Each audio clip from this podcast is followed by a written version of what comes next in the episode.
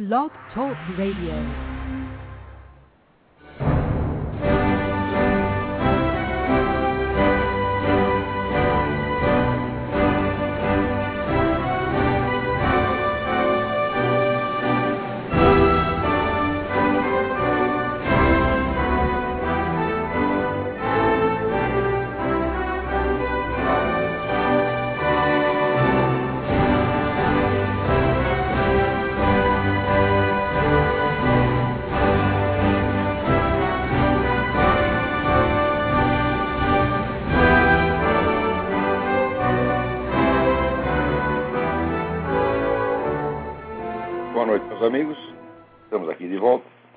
Como sempre, começamos esse programa invocando a Santíssima Virgem Maria e o Santo Padre Pio de Pietrelcina, para que rogue a Deus que nenhuma injustiça se cometa nesse programa. Eu devo inicialmente aqui dar uma, a vocês uma informação de caráter pessoal e agradecer a Deus por um benefício recebido. Eu acabo de receber aqui do governo americano um visto de residência especial concedido a pessoas com realizações excepcionais na área científica, intelectual, artística. É, então isso me permite estar aqui nos Estados Unidos, independentemente, independentemente até da condição de jornalista correspondente. Para vocês verem, outro dia tinha um sujeito negando até que eu fosse jornalista profissional, embora né, o sujeito espalhou por aí por, por, toda a internet. Não, ele não é jornalista, então ele está no Diário do Comércio, deve ser lavagem de dinheiro. Digo, Meu Deus do céu, a, a Associação Comercial de São Paulo precisaria estar realmente numa situação aflitiva para fazer uma lavagem de dinheiro de 2 mil dólares por mês, que é o que ela me paga. Né? É um negócio fantástico. E o sujeito nega, negar que eu fosse jornalista. Bom, eu sou um jornalista com registro profissional mais antigo no Brasil. Né? Mas é, o sujeito nem sabe que a, a lei regulamentou a profissão. Ela veio, eu creio que em 66, uma coisa assim, não, 60, 69, 68, 69. E, evidentemente, a lei exigia o diploma de jornalista, exceto de quem já tivesse, estivesse exercendo a profissão ao mínimo de dois anos, como eu já estava há três. Eu fui um dos primeiros a receber o registro profissional de jornalista sem inscrito. Foi na, na FENAGE, né? Tudo, tudo certinho.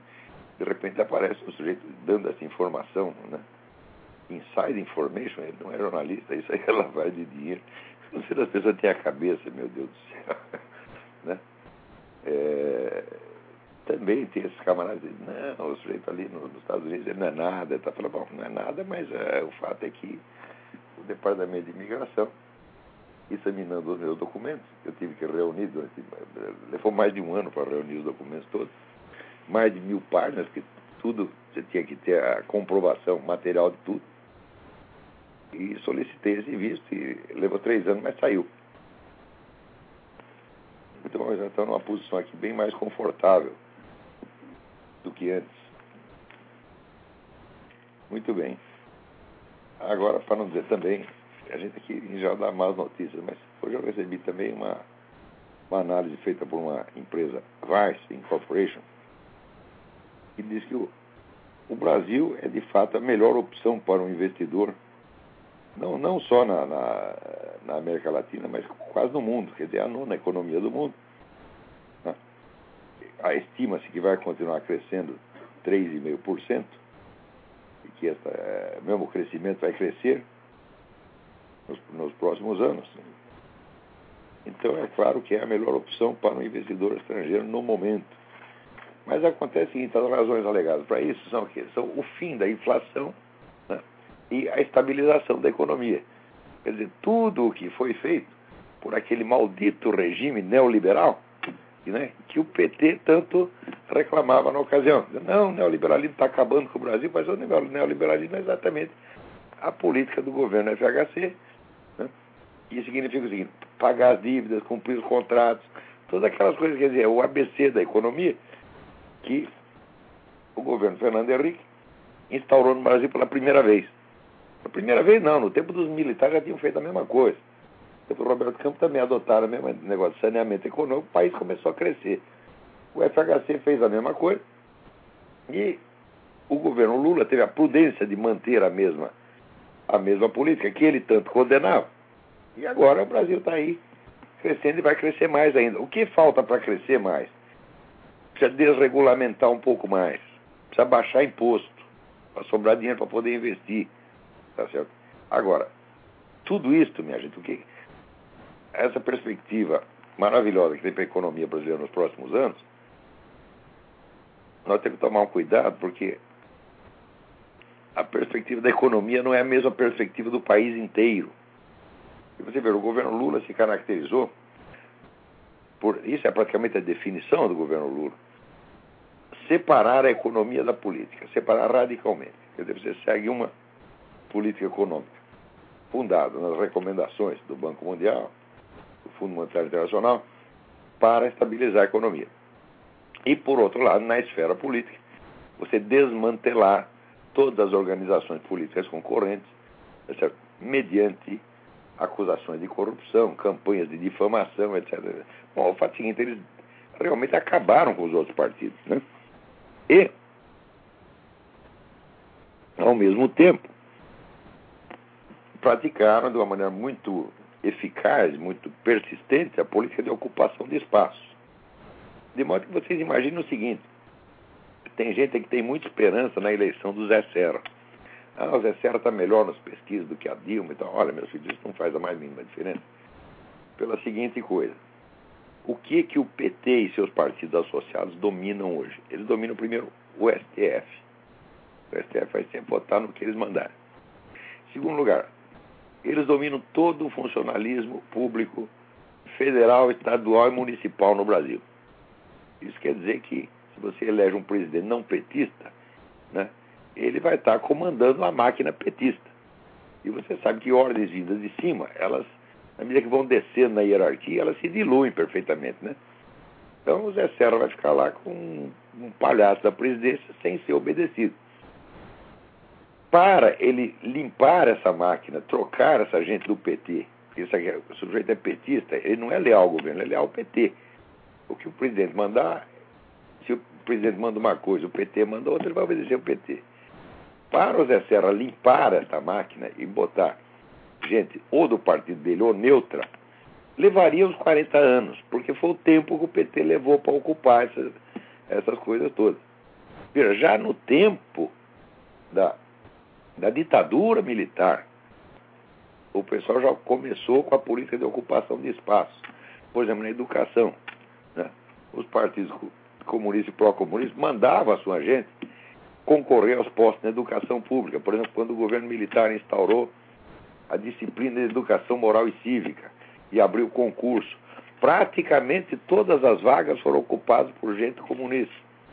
Então, quer dizer que o próprio instrumento que o, a, o governo militar inventou para adestrar as crianças numa nova mentalidade foi usado pelo partido para adestrar a mentalidade comunista. Isso já começou naquele tempo, minha gente. Então, para você encontrar aí um sujeito no, no funcionalismo público, pelo menos é, nos postos de destaque, que não esteja ligado de algum modo ao PT, esse esquema esquerdista, mas é uma raridade é encontrar uma agulha num palheiro. Então é em cima dessa máquina que o seu Zé Serra vai estar lá sentado. Por que, que vai acontecer isso? Porque os outros partidos nunca entenderam, entenderam que política é uma coisa eleição é outra. No Brasil você acredita que tomar o poder, chegar ao poder é ser eleito. Mas é uma coisa de maluco, porra. Quer dizer, a eleição é um formalismo é que consagra o direito que o sujeito tem de exercer. Mas o direito é uma coisa, a possibilidade real é outra. O sujeito pode ter, onde está carregado de direito, e não ter nenhuma garantia real. Então, um, presidente não petista, ele ficaria que nem a rainha da Inglaterra, que reina, mas não governa. Tá entendendo? Então, mesmo na hipótese do Zé Serra ser eleito, o sistema continua sendo petista até o fim. Olha, por exemplo, o PT, turma militância petista, não só petista, mas dos seus partidos associados, né? partido de esquerda, a esquerda revolucionária, eles dominam, por exemplo, todos os serviços essenciais: eletricidade, transporte, saúde pública. Eles dominam tudo isso, minha gente. Eles conseguem parar o país em cinco minutos, se quiserem. Apagão, eles podem... Ora, o tema apagão eu ouvi pela primeira vez o termo apagão de um militante comunista das centrais elétricas de São Paulo, 20 anos antes do apagão acontecer. E ele dizia o seguinte, ele dizia, olha, nós estamos nós estamos preparando aí uma arma infalível que se chama apagão. 20 anos depois aconteceu o apagão e o pessoal ainda discute se foi um acidente, qualquer apagão que venha, você sabe de onde veio, né? Então, eles dominam, por exemplo, onde? Petrobras. Se quiser privar o país de gasolina, você prima em cinco minutos. Você, o MST, os acampamentos do MST estão distribuídos ao longo de todas as estradas principais. Eles paralisam todo o trânsito uh, rodoviário, o tráfego rodoviário no Brasil em cinco minutos. Ademais, só eles têm militância de rua. Não sei se vocês percebem, mas há meio século só existem manifestações de rua de esquerda, não tem, não tem nada contra eles. Então, se você somar os militantes do, do PT, do MST, da, da centrais de trabalhadores, etc., eles dão 5 milhões de pessoas. Eles podem colocar 5 milhões de pessoas na rua, berrando e batendo nos outros a qualquer momento. E, ah, mas as Forças Armadas. Meu Deus, você tem ideia do longo trabalho de infiltração e de doutrinação que essa gente está fazendo nas Forças Armadas há 30 anos. Vocês não sabem nada. Você pega aí a, a Escola Superior de Guerra, né? virou a central de agitação, de desinformação comunista há mais de 20 anos. Então, ao mesmo tempo, as possíveis lideranças que seriam perigosas nas Forças Armadas já foram desmanteladas há muito tempo. O novo sistema de promoções que foi adotado no tempo do governo Sarney privilegia o que, que é? O, o, milico bonzinho, o milico que não reclama de nada, que é pessoas sem projeção, pelo privilegia os medíocres. Então as Forças Armadas foram castradas. Né? Castradas e as suas lideranças desmanteladas. Então, só quem tem o poder no Brasil é essa turma de PT e demais partidos de esquerda. Não adianta eleger outro cara. Eu digo isso para esse pessoal da direita, entre aspas, há 20 anos, e não adianta. São tudo um jumento, né? Aquele que não é burro é covarde, é boiola, é preguiçoso, tá entendendo? Digo, meu filho, vocês só pensam em eleitores, mas o outro partido não tem só eleitores, ele tem militantes. Eleitor é o sujeito que uma vida a cada quatro anos vai lá e escreve uma palavrinha em seu favor. Militante é aquele que está o tempo todo trabalhando pelo partido, que dá a vida pelo partido, está disposto a matar e morrer pelo partido. Quanta gente está disposta a morrer pelo MST e quanta gente vai matar e morrer pelo Zé Serra? Quer dizer, cargo eletivo é uma coisa, poder é outra. Esse pessoal da direita brasileira não sabe o que é poder, não tem a menor ideia. Então, isso quer dizer que ao mesmo tempo em que o governo Lula, mantendo a política econômica do FHC, né, permitiu que a economia do país se restaurasse, não é que ele fez restaurar, mas ele permitiu que a coisa acontecesse. Né? É, permitiu, inclusive, com, dizer, com um grande escândalo de parte da sua militância, que ficaram loucos da vida, disseram, não, o Lula aderiu, aderiu ao neoliberalismo. A origem desses no, alguns partidos de esquerda mais radical que romperam com o PT é essa. Ficaram bravos porque o Lula ter aderido ao neoliberalismo. Lula não aderiu ao neoliberalismo, mas manteve a política do governo anterior para ter uma estabilidade econômica, para ao mesmo tempo poder criar o sistema de poder político monopolístico que ele criou, pô, meu Deus do céu. Quer dizer, é uma estratégia que já foi adotada pelo próprio Lenin, não, não soviético, chamada nova política econômica. Você mantém o capitalismo funcionando, mantém boas relações com o investidor estrangeiro, ao mesmo tempo você vai criando o seu sistema de poder monopolístico eliminando a possibilidade da oposição e ocupando todos os espaços. Então, o PT fez a mesmíssima coisa no Brasil, de modo que hoje o Brasil assim, é um país que tem perspectivas capitalistas maravilhosas, incríveis, né? e ao mesmo tempo só tem organizações políticas de esquerda socialista. E você acha que essa contradição pode ser alimentada durante muito tempo? O governo Lula viveu dessa contradição. Essa é a definição do governo Lula de onde se explica o mistério, e na mesma semana ele ter sido homenageado pelo Fórum Econômico na Suíça pela sua adesão ao capitalismo e pelo Foro de São Paulo pela sua fidelidade ao comunismo. Ele fez as duas coisas, apenas em, vamos dizer, em áreas diferentes mantendo uma separação asséptica, estanque, entre economia e política. Quer dizer, não deixava que a militância desse partido, palpite na política, porque se está uma coisa provada, é que comunismo e socialismo não entendem nada de economia. Onde eles metem a mão, só faz de graça.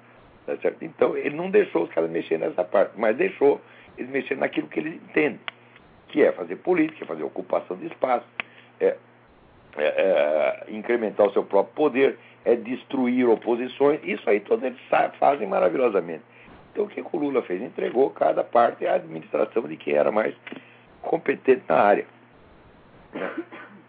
E resultado. É claro que quando eu leio, por exemplo, essa coisa da Vine Incorporation, o analista econômico só vê os fatores econômicos e não vê a política que está se desenrolando no Brasil. Não tem a menor ideia disso. E, mais ainda, esse pessoal treinado para fazer análise econômica, eles acreditam realmente que a economia dirige tudo. Eu digo, se a economia dirigisse tudo, meu filho, a expansão capitalista da China teria democratizado a China. E a expansão capitalista do Brasil teria impedido a formação desse poder monopolítico que hoje o PT desfruta. Então, quem acha que, vamos dizer, veja o que aconteceu no Rio Grande do Sul. No Rio Grande do Sul, o PT dominou aquilo lá durante 12 anos. Daí tiraram e botaram lá o tal do Rigoto. Primeira providência do Rigoto. Não, nós não vamos perseguir ninguém, nós não vamos investigar nada. Nós queremos é paz, é tudo aqui, é paz e, paz e amor. Quer dizer, quando o PT sobe ao poder, a primeira coisa que ele faz é investigar tudo que ele possa para queimar a reputação dos seus inimigos e afastá-los da política. Quando o inimigo sobe, a primeira coisa que ele faz é fazer exatamente o contrário, é deixar o PT em paz e proteger o PT. Mesmo assim, os caras continuam sendo queimados. Veja o que está acontecendo lá no Rio Grande agora com esse assessor da Ieda Cruz que diz que o cara foi suicidado. Então, essa turma de PT, bicho, se for preciso, mentir, eles mentem, trapacear, eles trapaceiam, roubar, eles roubam. Se for preciso matar, eles matam, como mataram o Celso Daniel e mataram o outro lá de Campinas, entendeu? E né, aí o, o, deputado Bolsonaro tem toda a razão, o pessoal fala que quer abrir os arquivos, abrir os arquivos, vamos abrir o arquivo do Celso Daniel, pô. Né?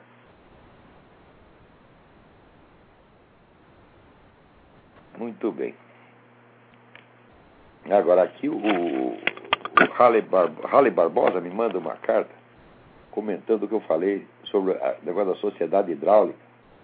Sociedade hidráulica é o termo criado por Carl Wittfogel, que foi um dos pioneiros da escola de Frankfurt, e que fez uma análise brilhante da, da, da sociedade, do despotismo chinês, mostrando que o governo chinês controlava toda a sociedade né, através de uma única empresa estatal, que era o sistema de irrigação.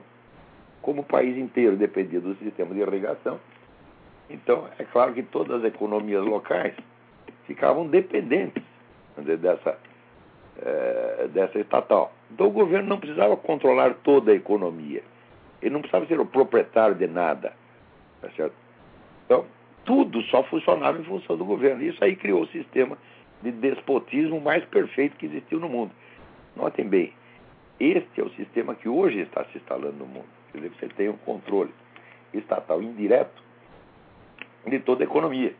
Está se implantando aqui nos Estados Unidos agora, no Brasil já está mais, do que, mais do que implantado. É um controle que não dói. Não vai apertar ninguém, entendeu?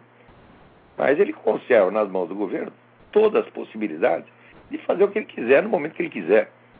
É, por exemplo, no Brasil você tem uma legislação fiscal que é construída de propósito para criminalizar todo mundo. Então todo mundo está fora da lei. Então daí dos fora da lei você seleciona aqueles que você vai tolerar e aqueles que você vai punir conforme a conveniência política ou publicitária da punição. Por exemplo, quando surge a revelação de mais um escândalo no governo Lula, ah, no dia seguinte algum empresário é preso por causa de alguma outra coisa, como aconteceu com aquela mulher da Daslu e, e é, Daniel Dantas e outros. É sempre assim, se abafa né, um, um, a investigação de um problema sério, levantando outro problema que existe também, mas Aqui não tem as dimensões. Você não vai comparar o problema das lucas com o mensalão. mensalão mas... Então, daí comenta aqui o Halley que qualquer cidade brasileira que você vá, você vê que tudo gira em torno da prefeitura. Né? Dizer, aqui, diz ele, aqui você quer trabalhar na prefeitura, quer vender para ela, superfaturado se possível. Né? É, tudo então vive em função da, administração pública. Então, bom, o Brasil é a terra de promissão da sociedade hidráulica. Né? Agora, como isso está sendo adotado no mundo, o mundo está ficando cada vez mais parecido com o Brasil. Né, você vê aqui, tem certos problemas óbvios que aparecem na sociedade, mas como a discussão desses problemas não convém ao establishment, aquilo acaba sendo marginalizado, totalmente censurado, e você não pode falar das coisas mais óbvias. E agora, o Christopher Calder, que é do Financial Times, lançou um livro Reflexões sobre a Revolução na Europa, né? é, onde ele diz o, o, óbvio, ele diz o seguinte,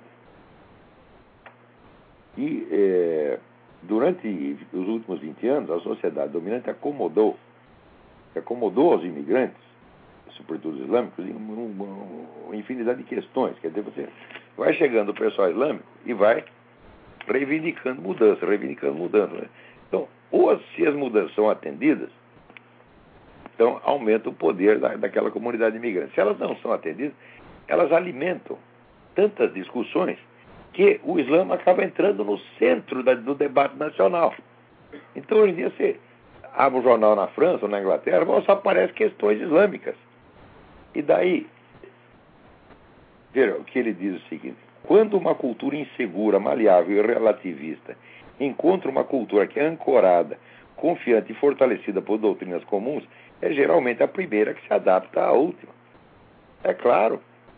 Como é que uma sociedade, quem está pensando, não tem, não tem mais casamento, só tem divórcio, todo mundo é filho de mãe solteira, tá certo? todo mundo é relativista, está fazendo casamento gay, abortismo, e o pessoal só pensa em diversão. Isso é, como é que vai re, resistir a uma tropa organizada, obediente e fanática de muçulmanos que chegam lá querendo ocupar o espaço.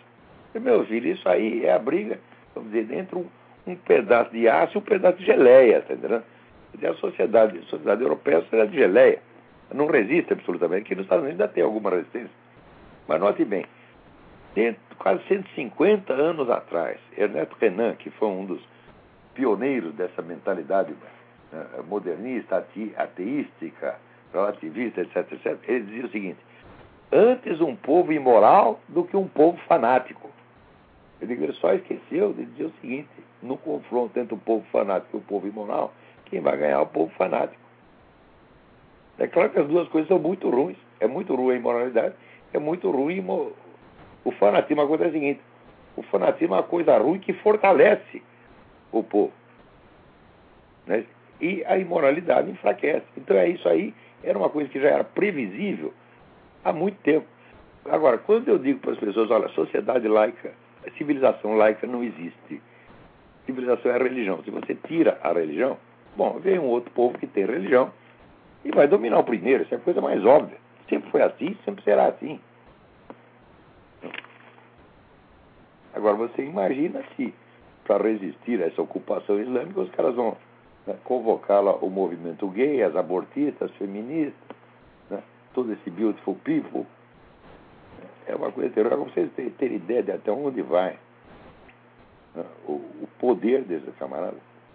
Você veja, o Rupert Murdoch, que é o dono da Fox News e de uma rede de empresas de comunicação no mundo, né, ele assinou mais um contrato com o príncipe Al-Walid bin Talal. Sabe quem é Al-Walid bin Talal? Foi o sujeito que financiou a carreira do Barack Obama. Né? E, entre outras coisas, né? o príncipe agora já tem 5,7% das ações da Fox News. E mesmo antes disso, em 2005 teve né, aquelas eh, rebeliões na Europa, aquele quebra-quebra na França, o príncipe, que naquela época tinha menos ações, né, acho que tinha 1 ou 2%, já ligou para o Rupert Murdoch e convenceu ele a proibir que os canais de televisão, os jornais dele, mencionassem aquele, aqueles quebra-quebra como coisa de muçulmano. Eram rebeliões muçulmanas. Né? Eram motins muçulmanos. Não, é só motim, não pode dizer que é muçulmano. Ele já fez isso em 2005. Agora, minha gente, ele está com 5,7% das ações da Fox News. Quer dizer que cada vez mais o que se falar de terrorismo não pode dar terrorismo islâmico, não, é só terrorismo. Então, quer dizer, através disso eles vão controlando. Aqui, sabe que os caras controlam até Forças Armadas, minha gente. Então, o que tem aí de, de oficial das Forças Armadas subornado né, por, por dinheiro saudita é, é uma grandeza. Então, daqui a pouco, o general dava lá uma ordem, mas o coronel embolsou o dinheiro do, do príncipe saudita e não vai obedecer, vai fazer outra coisa. Né? Agora, enquanto isso, no Ocidente, os caras estão preocupados com direitos dos gays, direitos dos gays, direitos de aborto, essa porra toda. Né? Então, apenas preocupados em se enfraquecer. Aqui eu recebo um negócio né, de um grupo LGBT, Leões do Norte. Leões por quê? O que é que vocês têm contra as leoas? Né? Devia ser leões e leoas do norte, pelo amor de Deus. Vocês larguem de ser mais. Ô, turma gay, larguem de ser machista. Né? Mas agora entra a mulher lésbica vai ser um leão. Que esculhambação é essa, porra? Né? Quer dizer, vocês fazem exigências que vocês mesmo não podem cumprir, né? Então, daí eles dizem aqui, né, os homossexuais brasileiros, como não existe casamento gay, existem 78 direitos civis que são negados aos gays por eles não poderem se casar. Né? Então eles não, não podem adotar o sobrenome do parceiro, não podem somar renda para aprovar financiamento, não somam renda para alugar imóvel, não escreve o parceiro como dependente servidor, dá uma lista de 78 coisas. E, ora, esses direitos estão sendo negados, mas peraí, um direito para ser negado ele precisa existir, porra. Como é que direito não existe? Você inventou que você tem esse direito. Né? Então, se você tivesse o casamento gay, você teria direito a mais isso, mais isso, mais isso, mais isso, mais isso. Né? Como o casamento gay não existe, então você não tem né, os direitos que, logicamente, seriam decorrentes do casamento gay.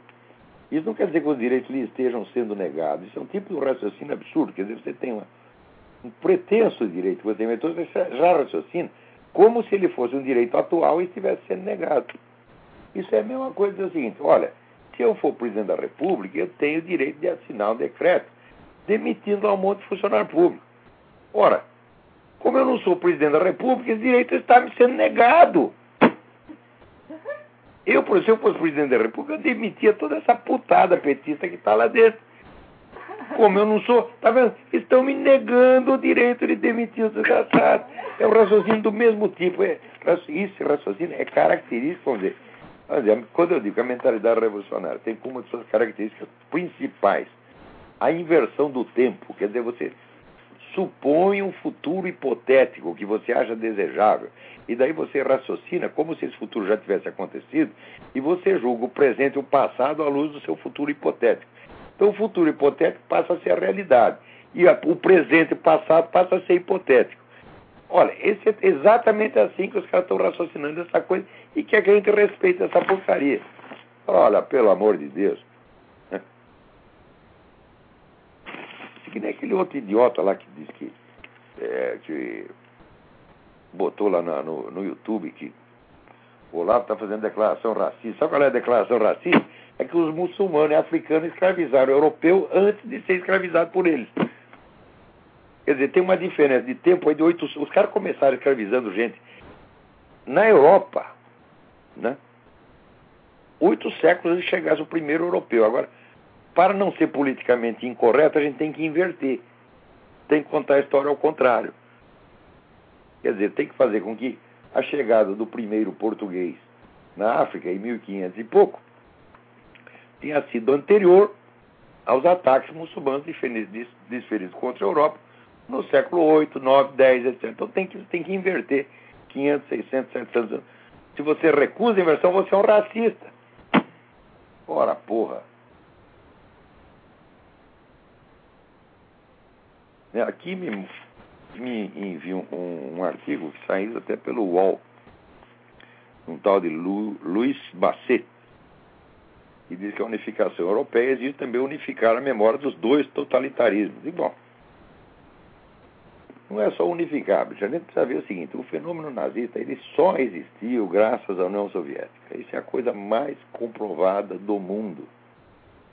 A União Soviética, durante mais de 10 anos, antes do acordo Ribbentrop-Molotov, estava fortalecendo o exército alemão, fornecendo armas e oferecendo até o seu território para que o exército alemão pudesse treinar, porque pelo Tratado de Versalhes a Alemanha não podia ter um exército. Eles montaram o exército dentro da União Soviética com a colaboração da União Soviética. Se não fosse isso, minha gente, a Alemanha nazista nunca poderia ter existido e muito menos poderia ter oferecido perigo para quem quer que fosse. Quer dizer, o nazismo teria sido apenas uma esquisitice germânica, uma frescura germânica, e não teria feito mal a ninguém. Agora, se você dá um exército na mão do tarado, meu Deus, o que você espera que ele faça? Quem botou esse exército na mão dele foi Stalin. Stalin, ao mesmo tempo, fazia propaganda antinazista na França e estava lá alimentando e fortalecendo os nazistas. Quer dizer, uma coisa muito bem, muito bem planejada. Né? Só na verdade, só quem lucrou com, com, com, a Segunda Guerra foi a União Soviética. A União Soviética não era nada. Quando terminou a Segunda Guerra, dominava metade da Europa. Então, não se trata de unificar. Porque essa coisa, vamos dizer, muita gente gosta muito dessa figura de, de, de figura de linguagem, que é de, não, você tem que tratar tudo equilibrado, ver os dois lados, né? Digo, ah, meu filho, aqui tem um sujeito estuprando uma menininha de, de três anos. Você tem que julgar os dois lados. Ela não tem dois lados. Só tem um lado errado, porra. Né? Então a justiça nem sempre significa você ver tudo igual, equalizar tudo. Isso é apenas, vamos dizer, uma figura de linguagem, uma força de expressão que parece que se aposta hipnoticamente das mentes das pessoas e elas acreditam que então justiça é equivalentismo. Né? Então, agora, se você pensar bem, ele, to, a, to, primeiro, a totalidade dos crimes dos nazistas é um terço do que os comunistas fizeram antes. Quer dizer, antes de ter vindo o nazismo, o comunismo já tinha matado mais gente. Depois que terminou o nazismo, continuou matando. Mas, então, primeiro, quantitativamente não tem comparação. a periculosidade do nazismo você não pode comparar com a periculosidade do comunismo. O nazismo, por sua própria natureza de ideologia nacionalista, não tem grande possibilidade de expansão. Né? É, mas o comunismo não, é uma ideologia internacionalista, globalista desde sua origem. Em segundo lugar, o nazismo só veio existir graças à iniciativa de Stalin, graças aos planos de, planos de Stalin. Então, como é que pode nivelar as duas coisas? Você não tem dois problemas, não tem dois totalitarismos, você só tem um. Tem um que inventou o outro para seus próprios fins. Então é só um. Né? É como no, no, no o Haikai do Antônio Machado diz, a distinguir-me paro las voces de los ecos e escuto solamente entre las voces una. Ele tem as vozes e os ecos. Mas espera, tem um monte de eco, mas tem uma voz só. Eu falo, não tem dois totalitarismos no século XX, só tem um. Só tem um, o outro foi instrumento dele. Ah, mas depois brigaram, etc. Mas olha, meu Deus do céu, a história do movimento revolucionário é a história da briga dele com ele mesmo. Se você somar a totalidade das vítimas do, do movimento revolucionário, 90% eram revolucionários. Mas isso faz parte da natureza dele. É uma coisa que se destrói e cresce pela sua autodestruição. Sempre foi assim. Então, o fascismo e o nazismo surgem de dentro do movimento comunista. Tá e daí cria uma contradição. Mas essa contradição é alimentada pelo próprio movimento comunista. E para você criar um antagonismo, olha, isso aí é mais velho do que andar para frente. Para você derrubar uma crença, uma corrente de pensamento dominante, você tem que opor a ela não uma corrente contrária, mas duas, e que sejam contrárias entre si. Como na entrada da modernidade, por exemplo, para você derrubar o, o, a hegemonia dos escolásticos das universidades, na vida intelectual europeia, o pessoal opôs pelo menos dois movimentos. Um deles era o ocultismo. Quer dizer, a onda de, de astrologia, alquimia, macumba, etc., que se aposta da, da, da, da, civilização europeia a partir do século XVI. E outra é o racionalismo, cientificismo, materialismo. As duas vêm concomitantemente e vêm pelas mãos das mesmas pessoas. E depois se desdobram. E depois é claro que desse o conflito, um vai sair perdendo. Na hora que um dos dois duas, duas novas correntes. Uma entrar em desvantagem, você vai associar a antiga com ela. É? Então, na hora que a ciência moderna, racionalismo, consegue vencer a onda ocultista que ele mesmo criou, ele associa essa onda ocultista à escolástica e diz: a ciência moderna derrubou aquele mundo de ocultismo, fanatismo, loucura que tinha na Idade Média. Já transfere para a Idade Média o que eles mesmo fizeram. Isso é. Meu Deus! Você até na disputa intelectual que é assim, quanto mais não vai ser na, na política. Né? Então, o pessoal tem que largar de ser trouxa. Né? Não adianta você que fica essa mentalidade, sabe, essa mentalidade idealista, moralista, que não, nós queremos justiça, então todos têm que ser né, tratados no mesmo plano, que vai, cria esse equivalentismo. Né? Equivalentismo é apenas uma figura de linguagem, é uma pose, é uma simulação de justiça. Verdadeira justiça, justiça consiste em investigar a realidade e saber o que se passou. Quando você vai ver, falar, ah, peraí, você tem um movimento unificado, que é o movimento revolucionário. E ele, por sua própria natureza, ele se desmembra e se combate a si mesmo, para que ao combater-se a si mesmo, ele possa arrastar junto o inimigo. E tem feito isso há séculos.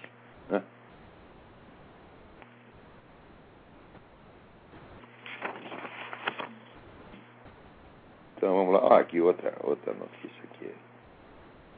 No Vietnã, então, tem um, um, um padre lá que é inimigo do, do governo, né? O, o padre está doente, teve um derrame, metade dele não, não se move e mesmo assim o cara foi mostrar na cadeia. Falou alguma coisa lá contra o governo. Você vê algum protesto aí das entidades de direitos humanos? Nada. Nada. Agora, enquanto isso também, chega uma, uma advertência aqui incrível. Pessoal, todo mundo fala o seguinte, a China tem enormes reservas de dólares. Né? Comprou tudo quanto é dólar que podia comprar. Então a China está interessada na estabilidade do dólar. Então a China, de certo modo, fica com uma garantia da economia americana. Mas é o seguinte, a China não está comprando só dólar, a China está comprando muito mais em ouro. E além disso, as minas chinesas também estão produzindo ouro, quer dizer, produzem mais ouro hoje do que a antiga África do Sul. Então, isso quer dizer, eles estão comprando dólar, mas ao mesmo tempo eles se garantem porque sabe que não dá para confiar no dólar. Então, isso quer dizer que se em algum momento interessar para eles derrubar o dólar, quer dizer, quando a acumulação de ouro né, se tornar mais importante, mais estratégica para eles, eles podem derrubar o dólar inteiramente de uma hora para outra e sair ganhando. Agora, o incrível é o seguinte, que o chinês está fazendo isso, né, em parte, prevendo a possibilidade de ele dar uma rasteira no dólar mais, mais tarde. Agora não, agora não pode fazer isso nenhum. Mas é, quer dizer, em, parte Está fazendo isso com vista ao futuro, ao futuro rasteiro. Mas, em parte, está fazendo agora simplesmente para se garantir contra a própria instabilidade da economia americana. Com essa política louca aí do Obama, né? o Obama tá, vai provocar a desvalorização do dólar. Fala, então nós estamos com essa batata quente na mão, então vamos nos garantir, vamos comprar ouro também. Que até aqui nos Estados Unidos tem um monte de gente comprando ouro para se garantir contra a política do Obama, quanto mais o chinês, que tem muito mais a perder. Quer dizer, isso aí prova o seguinte: o, o Obama foi posto da presidência para acabar com os Estados Unidos. E está conseguindo. Né? Agora vê que tipo de sujeito é esse. Né? Ele fez lá uma árvore de Natal, botou uma árvore de Natal na Casa Branca, e nas bolinhas, tem uma bolinha assim, que é a cara do Mao Tse Tung. Está lá o retratinho do Mao Tse Tung. Né? Tem outra, que é a bolinha onde aparece o Monte Rushmore, aqui no teatro, né, as, os rostos de quatro presidentes, né?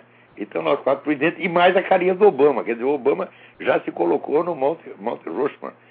E tem uma bolinha que é um traveco. Olhava de Natal do sujeito. Olha a mente dele, quer dizer, está celebrando aqui o comunismo, né? ele mesmo, e aqui o movimento gay.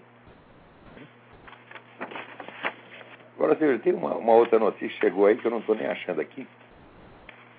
Que durante esses dias de, de Natal, fim de ano e tal, o governo brasileiro está aproveitando para fazer passar lá uma série de medidas de proteção entre ação ao movimento gay, que eu não sei se elas protegem o movimento gay, mas elas acabam com tudo mais. Eles tiram de você o direito até de citar certos versículos da Bíblia. Né? Isso aí vai ser implantado no Brasil, sim, não tenho dúvida. Né? Eu também me chega aqui, cada coisa que chega, eu acho essa, eu não vou net dele. Né? Aquele pessoal do East Anglia, é que andou falsificando é, é, dados no relatório da ONU, eles também falsificaram verbete na Wikipédia. O sujeito é editor da Wikipédia.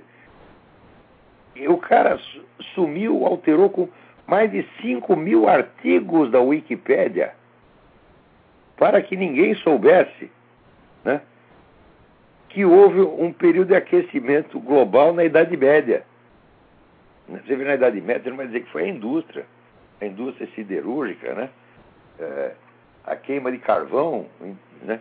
Que, que criou aquecimento na Idade Média.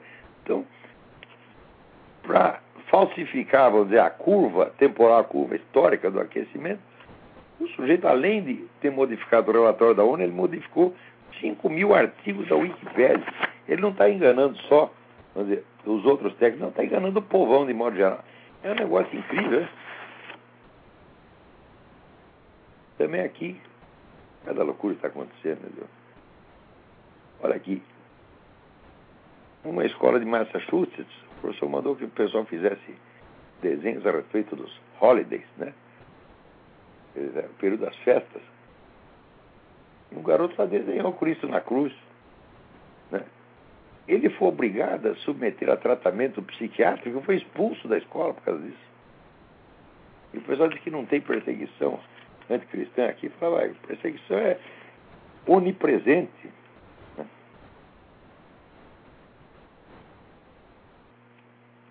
Também uma, uma, outra coisa que me chega no site National News, é assim que os, os narcóticos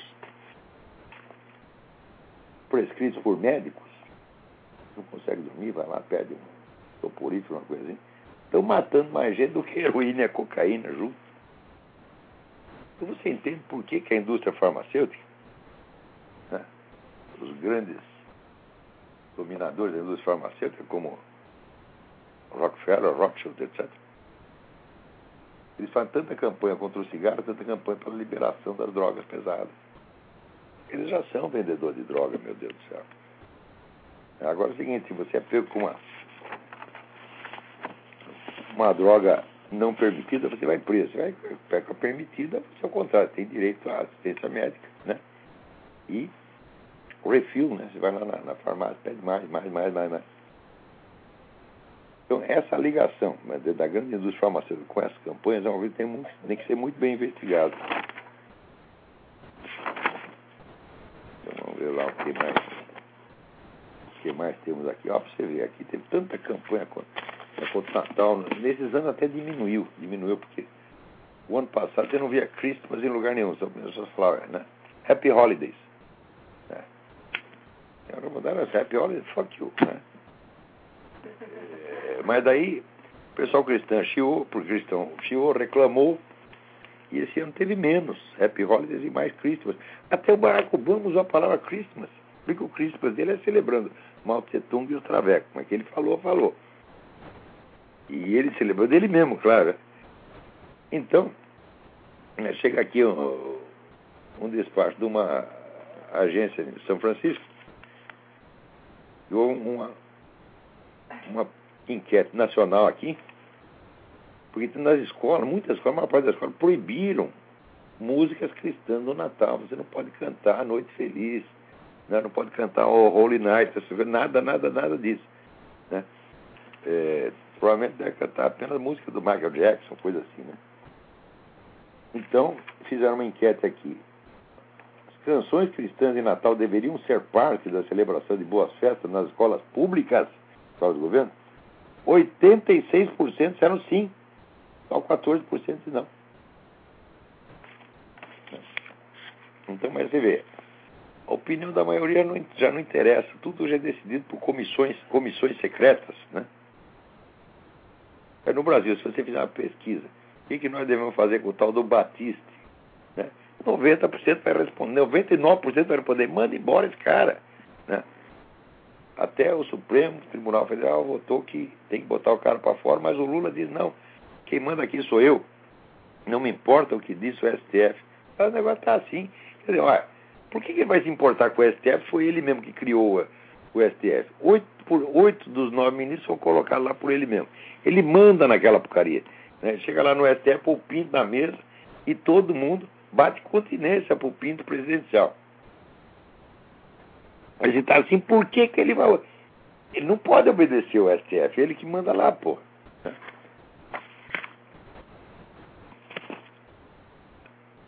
Agora, que foi fundada logo em Campinas, né? Primeira escola para adolescentes gays, lésbicas e aliados. Mas é, peraí, peraí, como é que a escola é para gays? De que também pode entrar, o hétero também pode entrar. Então, que eu saiba, isso vai ser como qualquer escola, né? Agora, a diferença é a seguinte, é que lá as doutrinas que existem naturalmente farão parte do currículo. Tá certo? E você vai ser, por exemplo, se você for heterossexual, até aqui eles já fazem isso. Né? É, aqui eles fazem pesquisa na escola assim, qual, quais foram os fatores que induziram você à, heterossexualidade? Você tem que explicar por que você é heterossexual. Né? Então a heterossexualidade virou uma espécie de coisa anormal, que tem que ser explicada.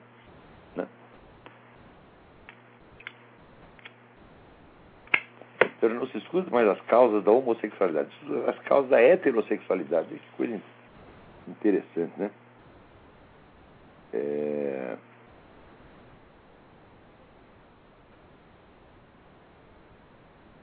Ai, ai, ai. Também aqui diz aqui que o ministro Paulo Vanucci né, ele quer que seja proibido colocar em logradouros e prédios públicos o nome de autoridades do regime militar condenados por crime de lesa humanidade. Mas ninguém foi condenado por crime de lesa humanidade. Né, vamos pouco o sujeito. Né? Tenha lá torturado dois prisioneiros durante o tempo do regime militar. Será que isso chega a ser um crime de lesa humanidade? Por isso que alguém deu uns tapas na cara do Vanuc, né? Porque é crime de lesa humanidade? Agora, o que eles fizeram. Né? Não, os crimes que eles praticaram jamais são de lesa humanidade, não lesa ninguém. Por exemplo, aqui agora, pela primeira vez, fizeram um filme que se chama Reparação.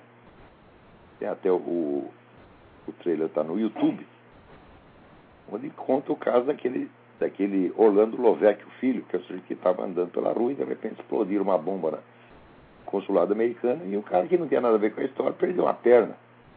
Né? O, tem lá até no, no, no site Usina de Letras, tem um artigo do Fernão Mesquita, dizendo exatamente isso. Quer dizer, veja aqui as, as quantias, né?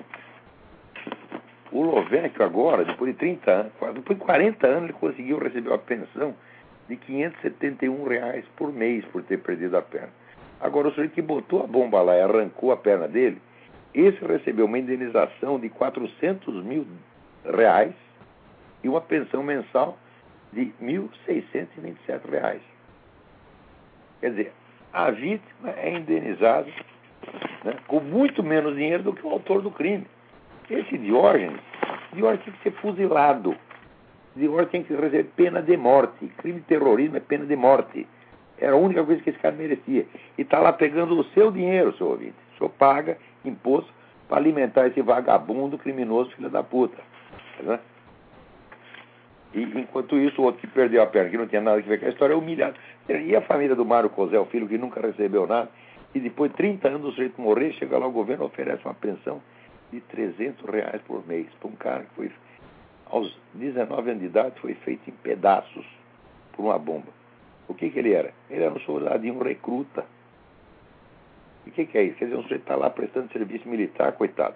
Sempre serviço militar porque é obrigado a isso por lei. Então,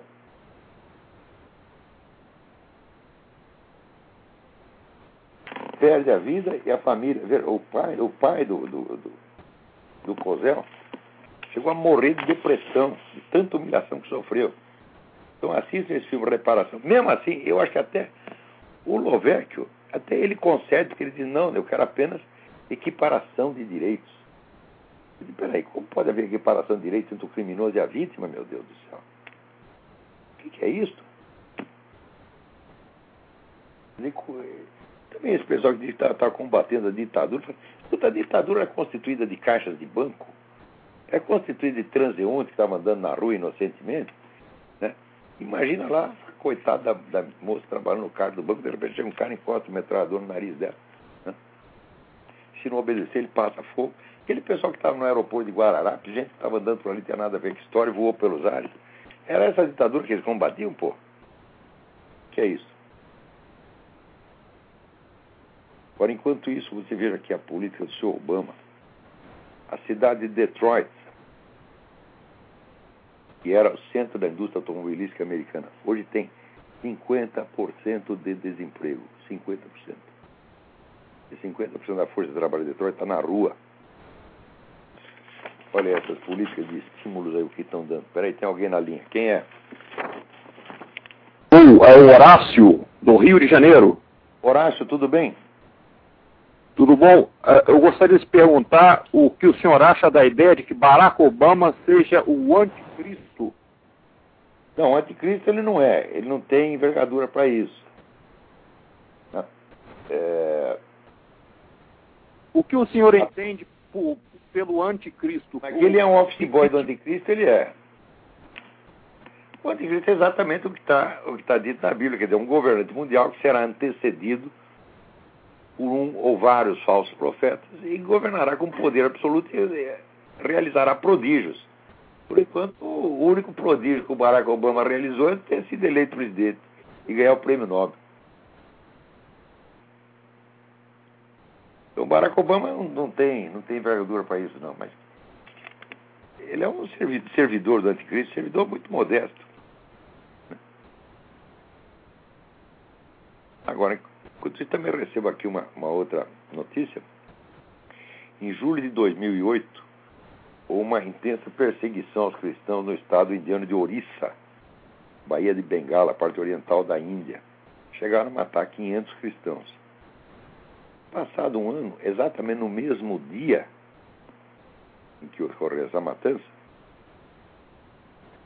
as cidades, as aldeias onde estavam, onde vivem os líderes dos onde a comunidade perseguidora, os matadores de cristãos, essas aldeias foram invadidas por uma manada de elefantes. E os elefantes destruíram tudo ali. Mataram um monte desses caras. Não tocaram numa só casa de cristão. E o pessoal ali está dizendo que os elefantes são cristãos. Foi exatamente no, no, um ano depois, no mesmo, exatamente no mesmo dia. E os elefantes estão lá fazendo um estrago, ninguém está entendendo nada. Quem foi né? Teve lá algum pastor protestante que meteu umas ideias na cabeça do elefante. Né? Então, olha, se não é é bem trovado, é uma, é uma harmonia, se não é, vamos dizer, um, um milagre, é pelo menos uma harmonia divina, né? É claro, os milagres sempre têm essa, esse componente essencial de harmonia intencional, né? Então, se não é um milagre, é pelo menos uma, uma bela metáfora, uma bela figura de linguagem, o elefante cristão, né? o elefante vingador. Mas é incrível, diz que os elefantes parecem mesmo que foram treinados, eles não atacam casa de cristão de jeito nenhum. Tem aqui a casa dos fulanos, dos perseguidores, vai lá, destrói tudo. Tem a casa de cristão no meio não toca. Olha, elefante é um bicho muito inteligente. Você já viu no YouTube aquele elefante que desenha um elefante com uma perfeição incrível? Olha, eu acho que esses elefantes estão sabendo o que estão fazendo. Tá? Eles andaram lendo Bíblia Entendeu? Então, com mais ideia na cabeça.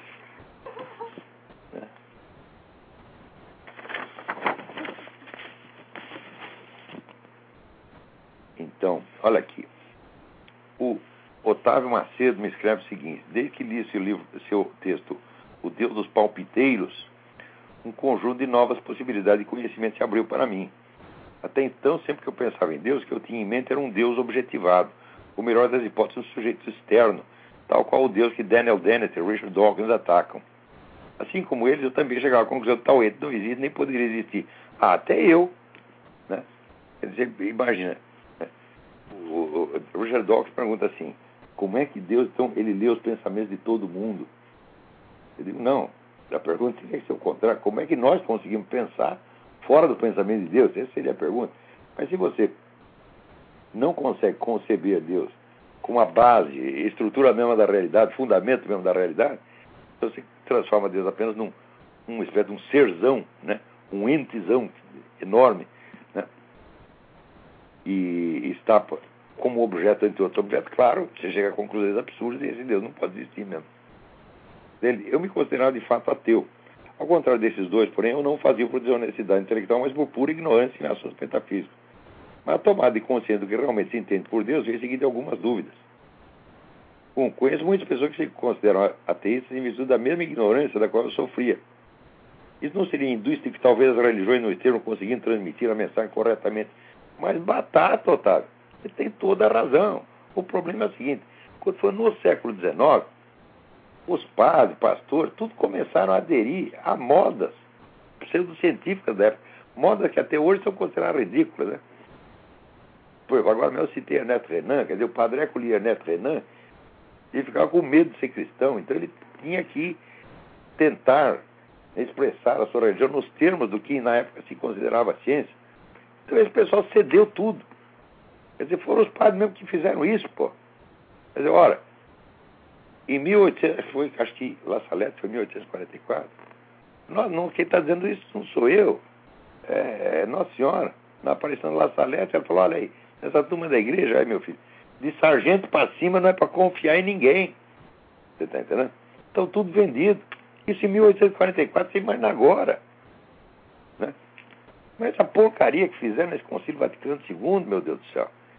Venderam a igreja lá para o governo de Moscou é claro que a culpa é das religiões, mas não das religiões dos, dos, não pode dizer das religiões. As religiões, como entidades metafísicas, não tem culpa nenhuma. Mas as pessoas que elas representam, sim. Então a gente tem que ser exigente com esses camaradas. Você não pode ter, quando você sabe lá, o bispo é comunista, quer dizer, se ele é comunista, se ele é pró-comunista, ele já está, de direito, excomungado. Você não pode ir lá chamar o cara de eminência, beijar a mão, tem que chegar para o cara e dizer: você não é bispo merda nenhuma, você não é nem um membro da igreja, tu está excomungado, sai daqui, desgraçado. É o que você tem que dizer. Agora, o espírito, vamos dizer, de obediência mundana, o espírito de servilismo mundano, faz com que muito cara católico ou protestante tá, né, aceite esses bispos, padres, pastores, como se fosse digno representante da igreja e usa o princípio, que usa o princípio de obediência para jogar você contra a própria igreja. Como é que você vai obedecer um filho da puta desse, porra? Né? Não, não tem que obedecer, não, gente. Quer dizer, se você tem que obedecer quem obedece.